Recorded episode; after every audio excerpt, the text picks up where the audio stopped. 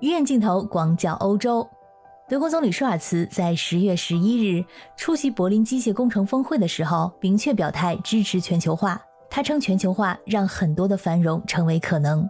在与此同时，他也坚定地反对脱钩，非但不能与个别国家脱钩，而且必须与包括中国在内的许多国家，与亚洲、非洲和拉丁美洲的新兴国家开展贸易。德国的汽车产业就是全球化的一个典型例子。从1886年卡尔本茨发明第一辆汽车以来，德国的汽车工业发展至今已经是一百多年，是德国的第一大支柱产业，产值在德国的 GDP 占比高达百分之二十，其中有百分之八十左右出口到全球的市场。如果你在欧洲的街头驻足细看，除了性价比较高的当地汽车品牌之外，很多车都带有德国血统。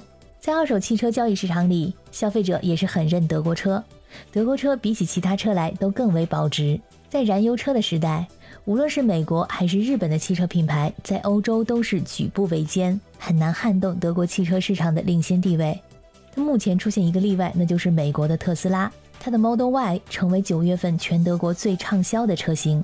最近，在越来越引人注目的电动车领域，有两个中国品牌，比亚迪和蔚来，在汽车的老家德国展现出令人惊讶的实力，给德国的车企带来不小的压力。蔚来汽车在欧洲推出了订阅租赁模式，价格不菲，每个月要一千欧元起。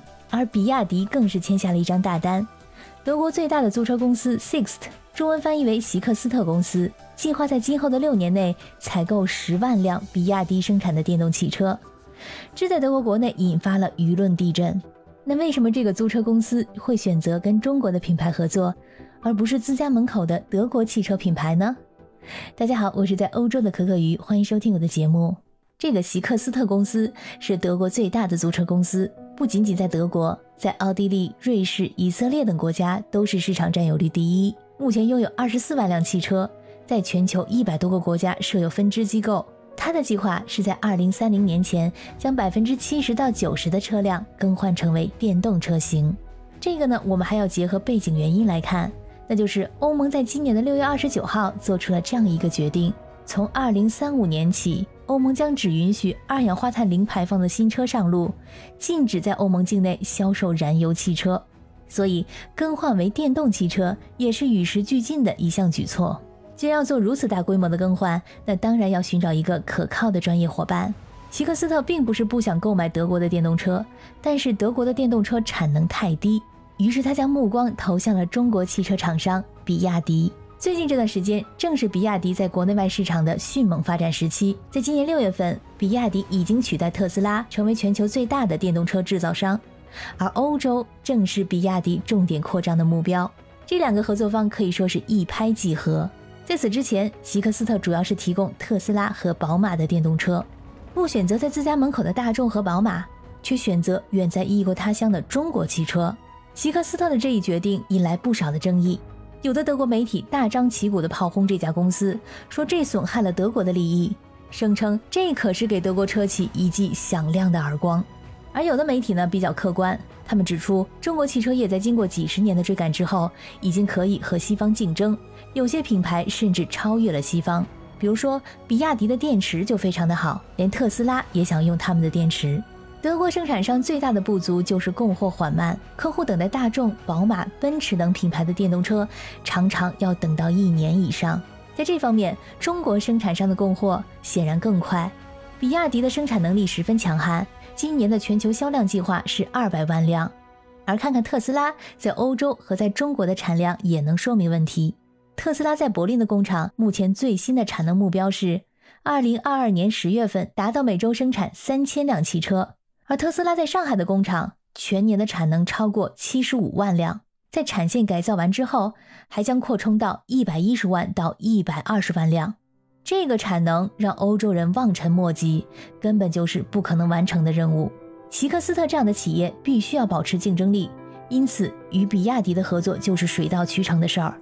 德国的汽车专家预估，如果说这次希克斯特和比亚迪的进展顺利，开了一个良好的先例的话，之后其他欧洲租车行也将会和中国的电动厂商开展类似的合作。另外一家著名的租车公司 Hertz 也有类似的换电动车计划，不过他的选择是购入十万辆的特斯拉。而传统的德国车企，比如说大众，它的电动车也是同样受欢迎。但是材料短缺和交货的延迟，已经让它的电动车型在几个月内售罄。这个机会被中国的汽车厂商抓住，跳入了这个缺口，在欧洲的市场迅速站稳脚跟。除了产能比欧洲优越，中国拥有丰富的原材料，电动汽车需要的稀有金属在中国都可以找到，而欧洲的相关资源几乎是一片空白。技术方面可以学习，但是没有原材料的话，那可真是巧妇难为无米之炊。中国还可以用廉价的电力进行生产，而欧洲大家也知道，目前深陷在能源危机的泥沼之中。比亚迪在欧洲的销售价格比在中国市场的价格要高出一倍。目前推出的三款车型，入门款也就是国内的元 Plus，在德国的预售价格为三点八万欧元，约合人民币二十八万元。这款就是希克斯特公司订购的那款。另外的两款车，汉和唐预售价格为七点二万欧元，约合人民币五十万元。这价格可要比欧洲一线豪华品牌的同级燃油车还要贵。另外一家中国车企蔚来，十月七号在德国柏林举行了欧洲发布会，也推出了三款车型。它将以订阅的方式进入德国、荷兰、丹麦、瑞典这四个国家的市场。汽车订阅可以说是一种非常新颖的方式。它的兴起不过是在最近的五年左右，而且一般是仅局限于部分的功能。先是由特斯拉推出，宝马、奔驰等品牌也紧跟其后，比如后轮转向升级、远程控制车辆、座椅方向盘加热、辅助驾驶等等，全都成为可以付费订阅的项目。但是未来此次所谓的订阅，更接近于一种特殊形式的汽车租赁服务。我们来看看具体的细节。未来在德国、荷兰、丹麦、瑞典这四个国家提供短期和长期两种订阅服务。如果采用短期的订阅方案，用户需要最少订一个月，可以提前两周取消当月的订阅，也可以任意更换车辆。如果你选择了长期订阅，那你只能选择一款车型，这个订阅周期是从十二个月到六十个月不等，订阅费用比短期订阅要优惠一些。以德国的市场为例。短期的订阅价格为每个月一千二百四十九欧元到一千五百四十九欧元。如果长期订阅三十六个月，也就是三年的话，那么这个价格是每个月九百九十九欧元到一千一百九十九欧元。用户除了使用车辆之外，还可以获得包括全险、保养、换电、电池升级、更换冬胎等服务。这是一种非常新颖的方式，是一种一价全包的全新商业模式。除了电费，其他所有都包。但是这个价格也引发了不少的争议。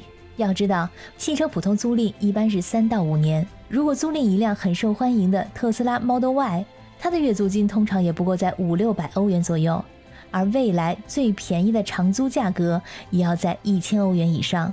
至于未来提供的租车服务能否得到欧洲市场的认同，这也需要时间来检验。